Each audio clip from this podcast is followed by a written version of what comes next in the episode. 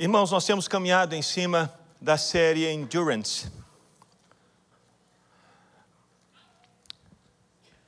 E endurance, eh, como já vimos, eh, tem a ver com resiliência, com perseverança, com coragem, com a capacidade que temos de chegar mais longe, com a capacidade que temos de cruzar a linha de chegada. Se nós não tivermos endurance, é essa palavra em inglês, e ela não tem uma, um, um, sinônimo em português, uma tradução boa em português, eh, se nós tivermos endurance, nós vamos conseguir completar a corrida que Deus propôs para nós. Por isso é fundamental termos perseverança, resiliência, força na nossa vida. E se você já tem nos acompanhado nos últimos domingos, nós vimos que para chegarmos bem na linha de chegada, nós precisamos ter bons referenciais. Precisamos olhar para pessoas que já chegaram lá, pessoas que receberam não necessariamente a aprovação dos homens, porque a aprovação dos homens não pode nos garantir que vamos chegar no final. Há muita gente que pode receber aplausos aqui nessa terra, muita gente que é admirada nessa terra, muita gente que é querida nessa terra, muita gente que é ovacionada nessa terra, mas que não vale absolutamente nada no céu. Nada. Absolutamente nada. Jesus até mesmo certa vez disse que aquilo que é elevado entre os homens é abominável para Deus os nossos valores são muito diferentes dos valores de Deus. Os valores aqui dessa terra são muito diferentes dos valores do céu. Por isso é necessário termos bons referenciais. Precisamos olhar para aquelas pessoas que amaram a Deus, que andaram com Deus, que deram um bom testemunho na vida delas, de que elas se serviram a Deus e no final elas foram recebidas por Deus. A vida dela, os testemunhos delas, as obras que elas fizeram as acompanham apontando para Jesus e todos reconhecem: é homem de Deus, é mulher de Deus, é alguém cheio do Espírito Santo. Precisamos ter esses bons referenciais para copiarmos, imitarmos a vida dessas pessoas. O que, que elas fizeram? O que, que elas não fizeram? O que, que era importante para elas? O que, que elas deixaram de lado? Para conseguirem chegar no final, como Paulo chegou, dizendo: Combati o bom combate, completei a carreira, guardei a fé. Já agora eu tenho a certeza, a coroa da justiça me está guardada. Eu vou recebê-la. Precisamos desses referenciais. Mas falamos também sobre a necessidade de aliviarmos a bagagem. Porque há muita gente que começa bem a corrida, começa bem, começa animado, começa com pique, começa com disposição, começa dando glória, começa com gratidão no coração, e, e de repente, no meio do caminho, essa pessoa está cansada. No meio do caminho, essa pessoa está distraída. No meio do caminho, ela começa a querer desistir da corrida, desistir da jornada. Ela, em algum momento da caminhada, ela começou a assumir pesos e a carregar pesos que ela não deveria carregar, a segurar fardos que ela não deveria segurar, a se distrair com programas, com projetos, com métodos, com sonhos, que não tem absolutamente nada a ver com Deus e com a linha de chegada. E se você chegou no meio da corrida, e todos nós estamos, eu imagino, no meio da corrida, e você se sente cansado, sugado, drenado, angustiado, pesado, você precisa ficar livre de algumas bagagens. É o que o autor aos Hebreus fala, não é? E foram os textos que usamos para meditar nessa palavra. É, ele diz, portanto, também nós, visto que temos a rodear-nos tão grande nuvem de testemunhas, visto que temos tantos referenciais, livremos-nos de todo o peso e do pecado que tenazmente nos assedia e corramos com perseverança a carreira que nos está proposta, olhando firmemente para Jesus, o autor e o consumador da nossa fé. Portanto, nós caminhamos em cima desse texto nos últimos domingos. Para chegarmos no final, precisamos ter bons referenciais e precisamos nos aliviar da bagagem extra. Mas há algo mais que precisamos, meus irmãos, nas nossas vidas para chegarmos bem no final, que é o sermos liderados pelo Espírito Santo. Isso é fundamental. Liderados pelo Espírito Santo. Quando Jesus se apresentou ressurreto para os discípulos, para os seguidores dele. A última palavra que Jesus trouxe para os discípulos, a última, fechando o ministério, a última, fechando aquele tempo dele na terra, a última palavra de Jesus antes de subir aos céus. Foi a palavra que dizia para os discípulos qual era a missão deles. Jesus disse que os seguidores dele tinham uma missão, precisavam chegar no final, na linha de chegada, precisavam cruzar a linha de chegada, isso significava ser testemunhas de Jesus, tanto em Jerusalém, quanto em toda a Judéia e Samaria e os confins da terra. Essa foi a última palavra de Jesus para os discípulos. Se nós quisermos entender qual que é a carreira, qual que é a missão, qual que é a corrida como vamos cruzar a linha de chegada bem? Nós precisamos nos lembrar dessa última palavra de Jesus. A carreira que Jesus trouxe para os seguidores dele foi essa: sejam minhas testemunhas, falem de mim, mostrem para o mundo que vocês são crentes, mostrem para as pessoas que vocês me seguem. Mostrem para as pessoas que vocês seguem um outro rei, vocês vivem debaixo de outras leis, vocês vivem debaixo de outros princípios, vocês têm outros valores, e por onde vocês forem, onde vocês andarem, o que vocês fizerem, nas palavras que vocês falarem, que isso seja claro para todos que ouvem vocês, que veem vocês. Essa é a missão. A nossa missão, meus irmãos, aquela corrida que, que, Jesus propôs para nós e que, e, e que requer de nós endurance, perseverança, resiliência, força, coragem, disposição, motivação, é essa.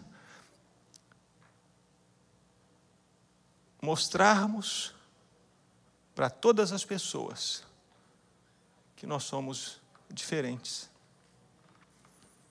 porque somos de Jesus. Essa é a missão. Essa é a jornada. Essa é a carreira. Seja aqui, no sul da Flórida, dentro da sua casa, no seu trabalho, seja viajando pelos Estados Unidos, seja em outras nações, a nossa missão é, é só essa. Você acha que a gente consegue? Jesus olhou para os seguidores dele e disse assim: é consegue, mas com uma condição. Por vocês mesmos, não consegue. Jesus sabia disso. Jesus sabia que eu e você nunca conseguiríamos por nós mesmos cumprir a missão. Nunca.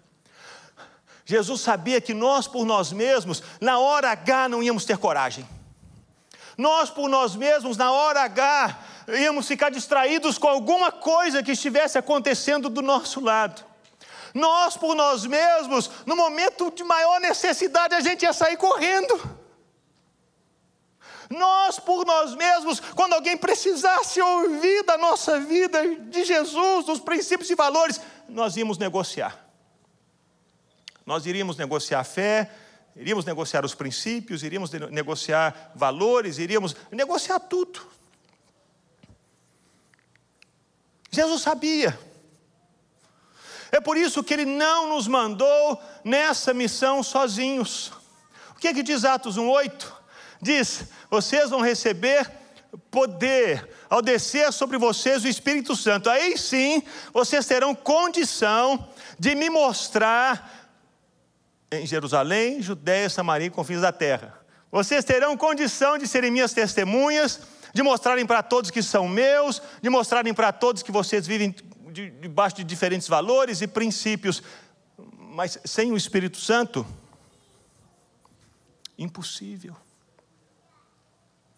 Impossível.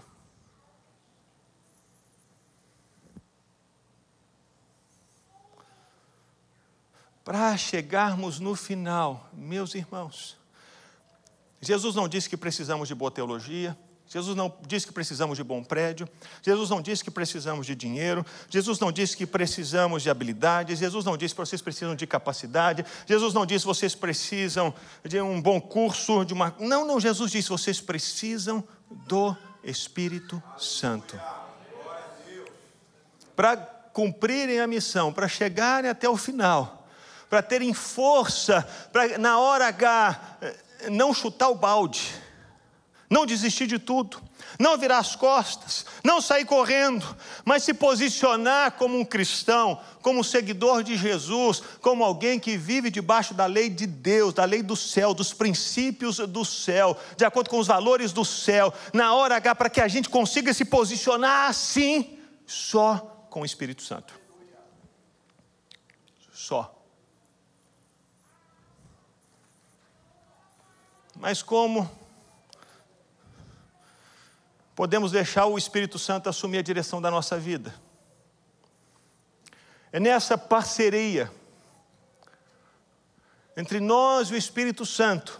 Como é que nós, o que, que devemos fazer para deixar o Espírito Santo tomar a frente, abrir espaço para que ele siga, para que ele abra o caminho, para que ele nos impulsione, para que ele nos empodere, para que ele nos capacite, para que ele nos instrua como abrir o espaço na nossa vida para o Espírito Santo agir.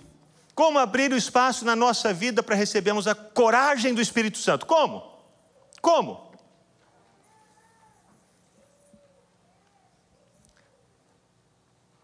E aqui nós vamos entrar na nossa mensagem. Efésios capítulo 5, versículo 18 a 20. Nós enxergamos o como. Como abrir espaço para que o Espírito Santo nos lidere, como abrir espaço para que o Espírito Santo nos impulsione, como abrir espaço na nossa vida para que o Espírito Santo nos oriente, nos dê coragem, nos faça seguir, não nos deixe desistir. Paulo diz assim: não se embriaguem com vinho, pois isso leva à devassidão, mas deixem-se encher do Espírito. Como? falando entre vocês com salmos, hinos e cânticos espirituais. Como? Cantando e louvando com coração ao Senhor. Como? Dando sempre graças por tudo a nosso Deus e Pai, em nome de nosso Senhor Jesus Cristo. Eu não sei se você reparou nesse texto. Imagine que você já tenha lido esse texto muitas vezes.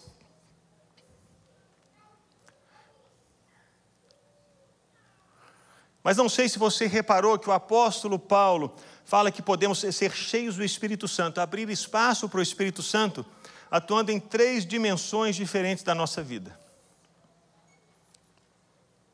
A primeira delas é falando como entre vocês, com salmos, hinos e cânticos espirituais. É interessante que Paulo não diz falando ao Senhor com salmos, hinos e cânticos espirituais. Ele não diz falando a sua alma com salmos, hinos e cânticos espirituais.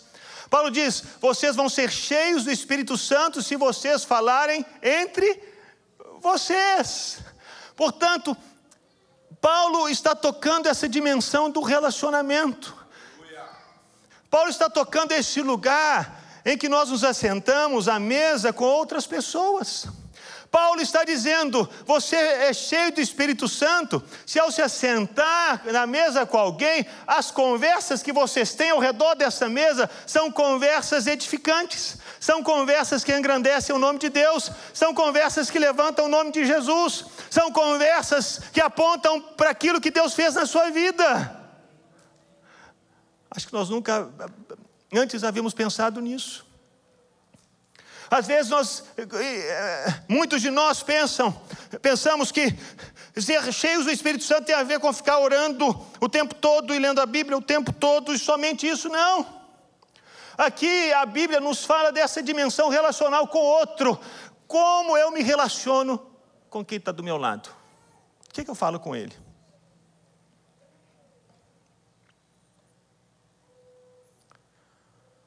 Será que quando eu abro a minha boca, da minha boca, na minha conversa com outros, saem salmos.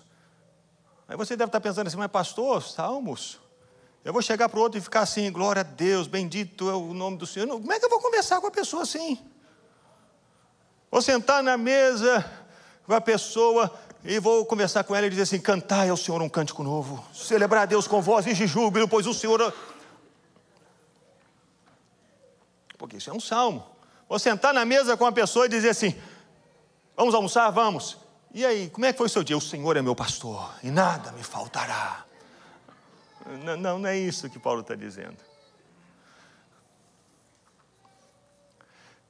Se você abrir no Salmo 78, você vai entender que tipo de conversa é essa. Salmo 78, 3 e 4. Nos fala que tipo de conversa é essa que devemos ter ao redor da mesa.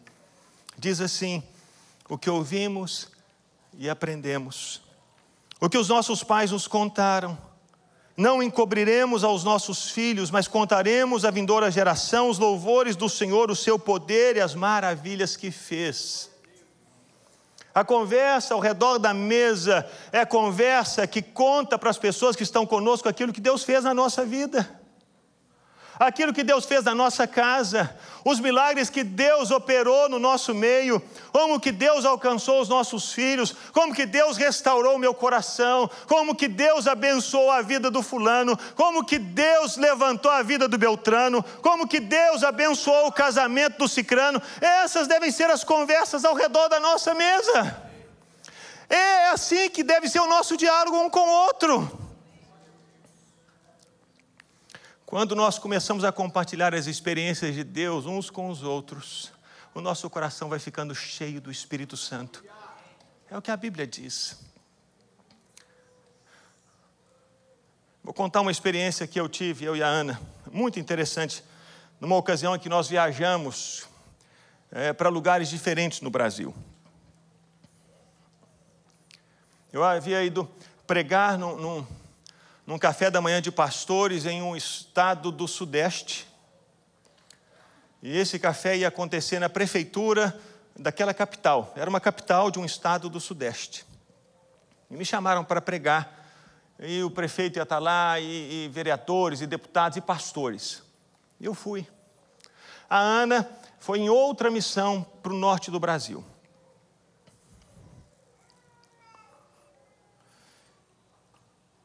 E tivemos, eu tive esse tempo naquele lugar, e a Ana teve o tempo lá onde ela estava.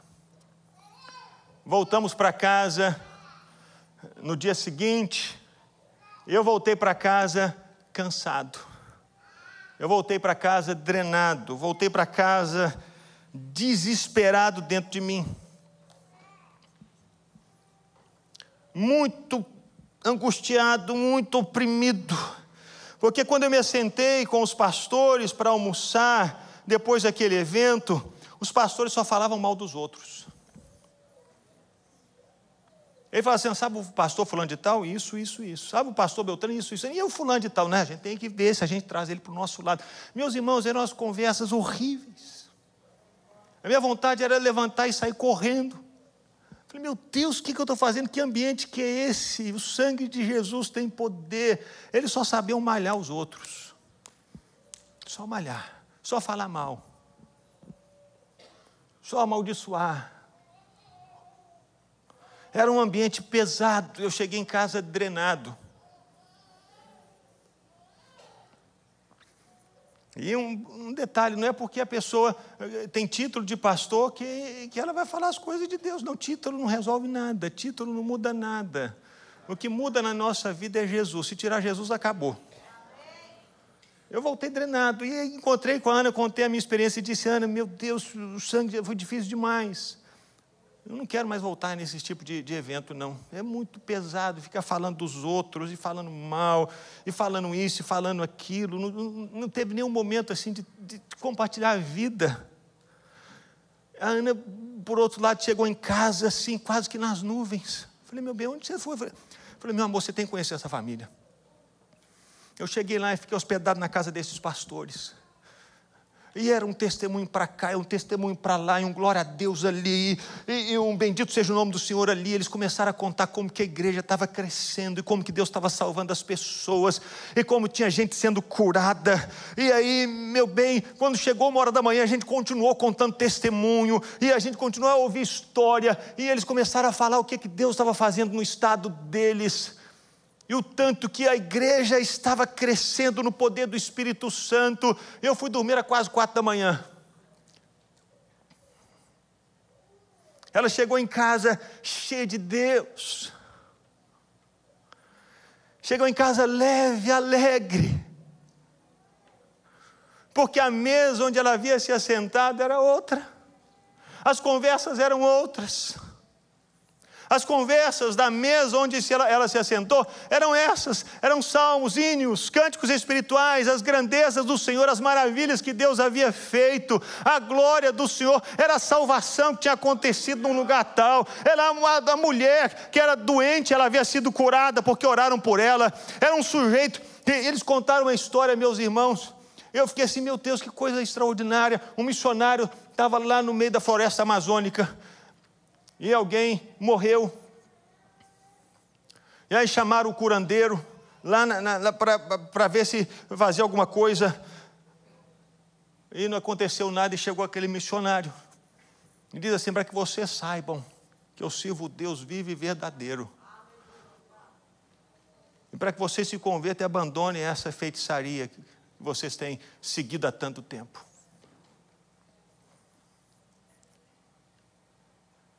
Ele orou e olhou para aquele corpo no chão e disse: Senhor, para que eles saibam que eu estou aqui no teu nome. E é por causa do Senhor que eu cheguei nessa casa. O Senhor traz vida a esse homem aqui agora. E aquele homem levantou e ressuscitou. Eram essas histórias que eram compartilhadas na mesa. Daquilo que Deus fez. Se você quiser ser cheio do Espírito Santo, que você possa cuidar daquilo que sai da sua boca, você possa cuidar daquilo que entra nos seus ouvidos, que as suas conversas sejam essas conversas que edificam, que levantam o nome de Jesus, essas conversas que apontam para Jesus, que anunciam a glória de Jesus, que falam da majestade dEle, conte testemunhos, enchei-vos do Espírito, falando entre vocês. É um com o outro. Quantos aqui tem um testemunho para contar do que Deus fez? Então, converse sobre isso. Fale sobre isso. E você de repente vai ver o seu coração ficando cheio do Espírito Santo. Foi o que aconteceu lá no retiro de mulheres. Não foi? Começaram a contar testemunho. A Ana falou assim: Meu, como é que foi? Não contava. E a Ana começou, ligou para me contar, meu bem, e aconteceu isso, e fulano aquilo. Eu quase que não vinha para a igreja, meus irmãos. E ela estava lá no FaceTime contando o que Deus fez, o que Deus realizou, e coisa maravilhosa e gloriosa, e tanta cura, e tanto poder de Deus. Uau! Isso enche o nosso coração, nos enche com o Espírito Santo. Mas Paulo fala dessa outra dimensão, falando entre vocês com salmos, hinos e cânticos espirituais, e ele fala da segunda, cantando e louvando com o coração ao Senhor. Então, não apenas agora o nosso diálogo entre nós, entre vocês, agora Paulo fala daquilo que nós falamos ao Senhor. Cantando e louvando de coração ao Senhor. E aqui temos duas realidades. A primeira delas tem a ver com o nosso tempo com Deus, e tem a ver se aquele nosso tempo com Deus é um tempo que gastamos com o nosso coração inteiro ali. Deixa eu explicar melhor. É possível você estar em um lugar e não estar em um lugar? É. É, não é? Talvez esteja acontecendo agora aqui. Você está aqui, mas não está aqui. Você está aqui, mas a sua cabeça está em outro lugar. É possível? Então vem para cá. Com Deus a mesma coisa. É possível, meus irmãos, nós estarmos cantando e louvando ao Senhor, mas não com o nosso coração. Cantando e louvando ao Senhor, porque aprendemos a cantar e a louvar ao Senhor, e aquilo é uma repetição na nossa vida, vai no automático, é mecânico, a gente já fez aquilo tantas vezes, que a gente aprendeu. A gente aprendeu a cantar as músicas, a gente aprendeu a fazer as orações, a gente aprendeu a recitar os versículos, mas não brota do coração mais. nasce da nossa prática. Aprendemos. Estou no mecânico. Isso acontece, meus irmãos. E como acontece? Faz 25 anos, mais de 25 anos, que eu tenho um tempo com Deus todos os dias. Eu fico pelo menos uma hora, todos os dias, tem 25 anos, orando, lendo a Bíblia, buscando o Senhor. Me lembro no início, logo depois que eu, eu me converti, eu tinha esse tempo com Deus. Comecei assim, com o coração derramado, chorando diante do Senhor por aquilo que Ele havia feito na minha vida. Era tão grato a Ele, por causa do lugar de onde Ele tinha me tirado. Meus irmãos, eu não, não, não, tinha como bater no meu peito e dizer eu que fiz, eu sou bom demais, eu sabia de onde Deus tinha me arrancado, eu sabia a mudança que Ele tinha feito dentro de mim, eu sabia. Por isso que aqueles meus momentos com Deus eram de oração, de lágrima, de dizer, Deus, Senhor é tão bom, Senhor, eu não sou nem digno de pregar, não sou digno de orar. Deus, só de eu estar aqui, saber que eu fui salvo, isso é tão maravilhoso.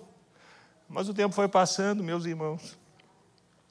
Eu comecei a falar, oro tanto, né? Uh, leio a Bíblia.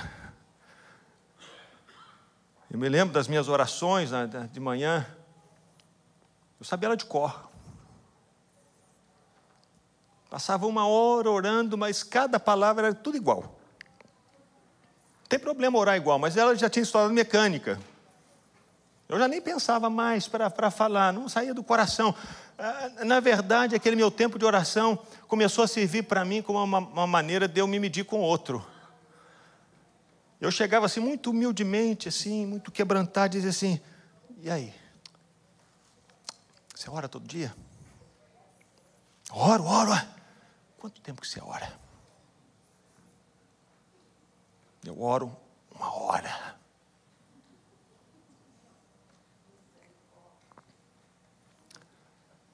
Perdi Deus, meus irmãos. Já não era mais um cantar e louvar com o coração ao Senhor. Eu havia me tornado uma, uma máquina, um robô.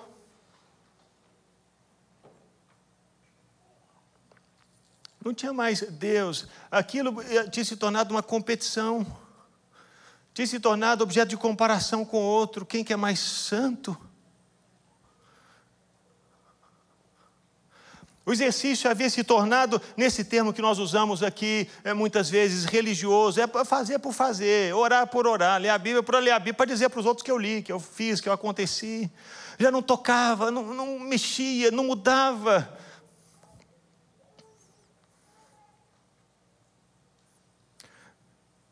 Eu estava como aquele publicano e aquele fariseu. Eu estava igualzinho aquele fariseu de Lucas 18, 8 e 4, dizendo: Deus, graças te dou, porque eu oro, leio a Bíblia, jejuo, dou dízimo, e não sou igual a esses que não fazem nada disso. E Jesus disse que lá naquela igreja tinha um publicano, um cobrador de impostos, que orava dizendo: Ó oh Deus, tem misericórdia de mim, pecador. E o que, que Jesus falou? Que esse publicano é que foi visitado, esse que foi tocado. Ele é que saiu justificado para casa. Ele é que saiu leve para casa. Ele é que saiu tendo aquela certeza de que Deus havia vindo ao encontro dele. Ele é que saiu cheio da presença de Deus. E não aquele fariseu. Porque aquele fariseu vivia uma vida mecânica. Aquele fariseu vivia uma vida vazia, era um ritual que não valia nada, que servia apenas para que ele se comparasse com os outros, competisse com os outros, se achasse melhor do que os outros, se achasse mais do que os outros. Ele permaneceu vazio. Mas aquela pessoa que chegou a Deus e orou, derramou o coração diante de Deus e disse: Deus, eu preciso do Senhor. Eu quero o Senhor. Eu não sou digno do Senhor, mas olha para mim, me salva, me muda, me transforma. Eu não estou aqui para falar de ninguém, para apontar o dedo para ninguém, para não me achar melhor que ninguém, porque eu não sou. Eu estou aqui só para dizer: eu preciso de Ti, Senhor. Eu preciso de Ti. Essa é a oração do coração. É isso que é cantar e louvar com o coração ao Senhor, é abrir a boca e dizer: Deus, o meu coração está aqui, eu preciso. Não é porque eu fiz isso, acontecia aquilo, realizei aquilo outro, não. Isso não vale nada, é trapo de imundícia diante do Senhor. O que vale é o que Jesus fez. Eu estou aqui por causa do que Jesus fez. Eu preciso. Eu preciso. Quando nós oramos assim, separamos o tempo, e o nosso tempo de oração é esse tempo de entrega. Nós somos cheios do Espírito Santo.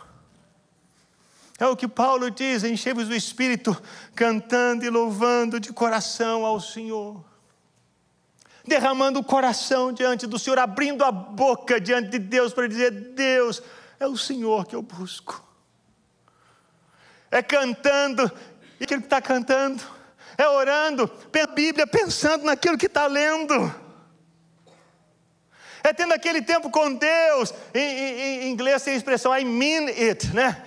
I mean, é isso mesmo, é o que eu estou fazendo. I mean, é isso.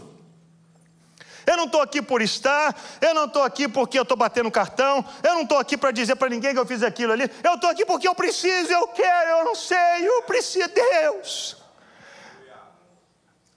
com certeza nós vamos sair desse lugar de oração, de busca de Deus, como esse publicano saiu leves, justificados, cheios da presença do Senhor. Quando nós fazemos as nossas orações e cantamos as nossas canções, tendo essa consciência, estou fazendo isso para Deus.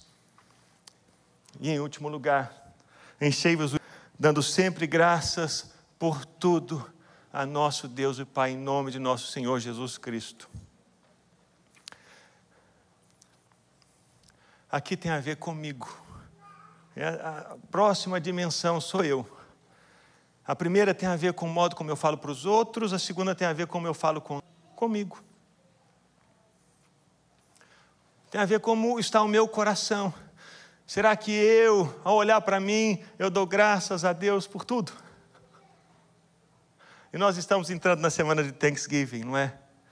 É uma semana tão apropriada para nós nos lembrarmos daquilo que Deus fez. Tantas coisas que, oh, Deus fez isso, é maravilhoso, oh, glória, aleluia, bendito seja o nome do Senhor. Ele abriu essa porta, ele, ele aplanou esse caminho, trouxe essa pessoa, ele curou, oh, aleluia. Mas também damos graças por aquilo que Deus fez e nós não entendemos, ou aquilo que Deus não fez e nós não entendemos. Mas também por isso, porque Paulo diz que somos cheios do Espírito Santo quando damos graças por tudo. Deus, não por tudo. É gratidão no nosso coração por tudo. Deus, eu não entendi por sei que é o Senhor que está sentado no trono.